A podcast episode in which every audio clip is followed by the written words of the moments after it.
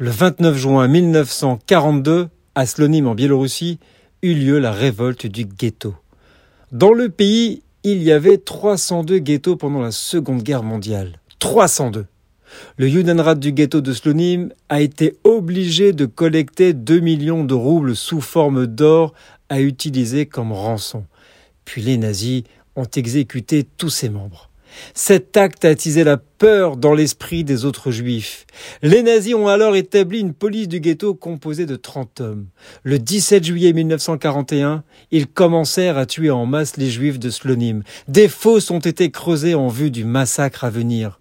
Mars 1942, les juifs des ghettos voisins ont été amenés et contraints de marcher à pied vers Slonim où ils seraient exterminés. Le 14 novembre 1941, les autorités allemandes ont bouclé le ghetto et 9000 juifs ont été emmenés par des véhicules de transport de masse jusqu'au village à proximité, jetés dans des fosses pré-creusées et abattus. Après ce massacre, la population du ghetto de Slonim était de 7000 habitants. C'est dans ce contexte que le 29 juin 1942, les juifs restants organisèrent une révolte.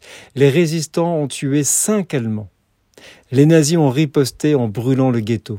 Au cours des deux semaines suivantes, l'extermination des Juifs s'est poursuivie jusqu'à ce que le ghetto soit complètement démoli.